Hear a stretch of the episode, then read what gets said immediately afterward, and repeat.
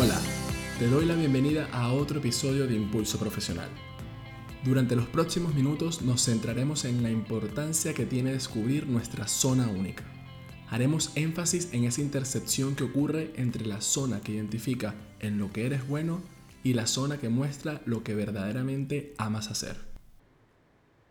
Hola muchachos, para el tema de hoy iremos directo al grano.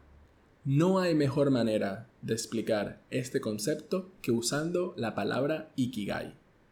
Y quizás ya has escuchado esta palabra antes, pero si no es el caso, te comento que este concepto surge en Okinawa, que viene siendo una isla japonesa muy muy remota donde han descubierto que existe un notable número de personas que superan la centena de años de vida. Dicen que es uno de los pocos lugares en el planeta Tierra que han encontrado la clave de la longevidad. Y para ellos, esta clave es tan simple como saber lo que te gusta hacer. Para ellos, encontrar el Ikigai es conseguir conocerse a sí mismos. Es decir, encontrar tu propósito o sentido de vida. Viene siendo eso que te motiva a moverte de la cama todos los días. Entonces, esto del Ikigai, ¿qué vendría siendo? Para explicártelo voy a necesitar de tu ayuda. Quiero que primero te imagines que estás enfrente de una pared en la cual pones justo en el centro una foto tuya. Alrededor de esta foto vamos a agregar cuatro círculos.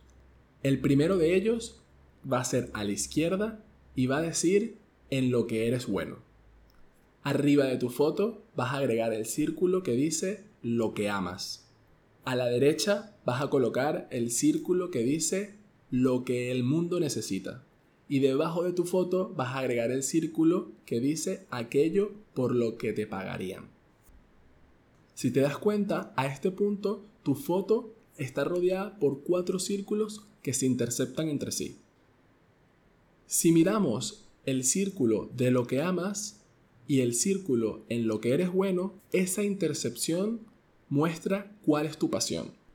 Luego, si juntamos el círculo de lo que amas con lo que el mundo necesita, encontramos lo que sería tu misión.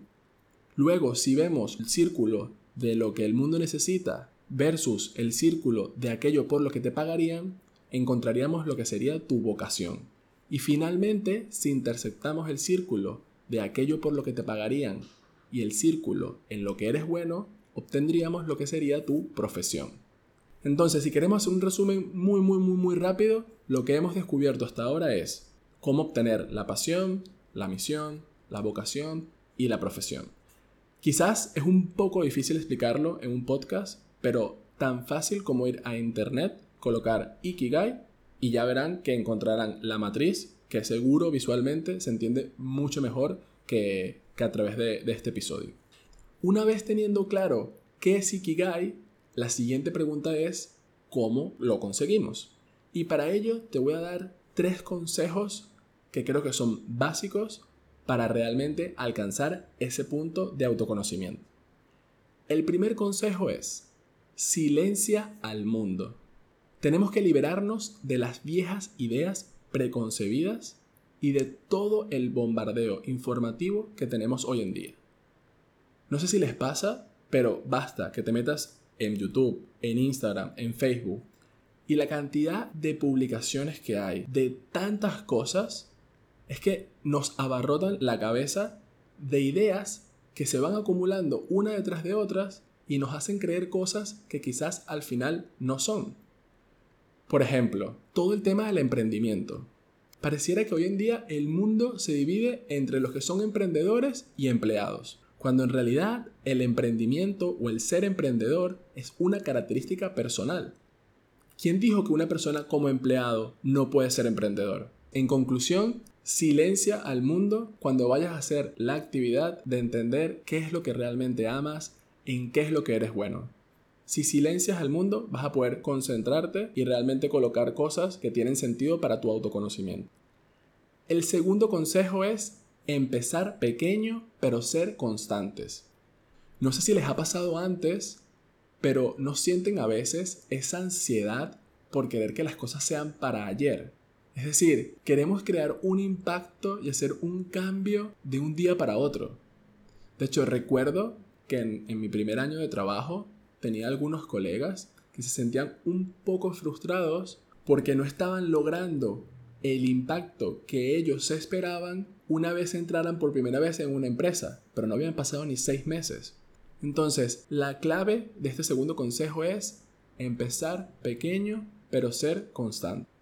Y finalmente, el tercer consejo es que todo lo que hagas tiene que traer armonía a tu vida. Es decir, tienes que sentir alegría por todas las pequeñas cosas que haces. Si no disfrutas el camino, al final, cuando llegues a la meta, esa felicidad no va a ser suficiente para sentirte pleno. Imagínate solo el hecho de que estés haciendo un máster de una duración de dos años, que vienen siendo 17.520 horas, y que es un máster que no te gusta. Pasas todos los meses frustrado, molesto, porque haces algo día a día que no te apetece, solo por el hecho de imaginarte que vas a ser feliz el día de tu graduación. Una graduación que quizás dura como mucho 6 horas. Y comparando esas 6 horas con las 17.520 horas que dura tu máster, estaríamos hablando que solamente has tenido, al menos académicamente, 3% de felicidad durante esos dos años. Así que para que esto no ocurra, tienes que alegrarte también por los momentos comunes. Encontrar respuesta a todas estas preguntas y así poder descubrir cuál es tu verdadero Ikigai no es una tarea fácil de hacer. Por el contrario, me gustaría recomendarte que comenzaras a hacer ese ejercicio de exploración para encontrar la primera clave. Y la primera clave a encontrar es tu pasión.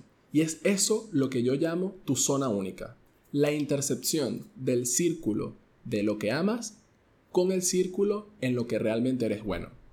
Es decir, hablamos de tener de un lado a tus talentos y del otro lado lo que realmente te mueve por dentro. Subdividir esta tarea nos hará el camino muchísimo más sencillo.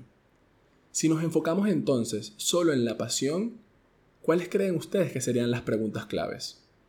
Para mí hay básicamente tres preguntas. La primera es responder en qué eres bueno. Allí seguro tendrás una lista de talentos. Luego respondería la pregunta de, si no tuviera nunca que trabajar, ¿qué es lo que realmente haría? Y por último, respondería a, si me levanto por la mañana a hacer lo que más me gusta, ¿cuál es la actividad que haría? Responder a estas tres preguntas te van a ayudar a dar un muy buen primer paso para encontrar lo que realmente te apasiona. Y estoy seguro que a veces es bastante difícil darnos cuenta de cuáles son nuestros verdaderos superpoderes, al punto de que se vuelven hasta invisibles para nosotros mismos. Imagínate el típico caso en el que quizás eres tan bueno cocinando que seguro para ti es como cualquier cosa, pero para el resto de mortales que no sabemos cocinar, esto se nos puede hacer todo un desafío.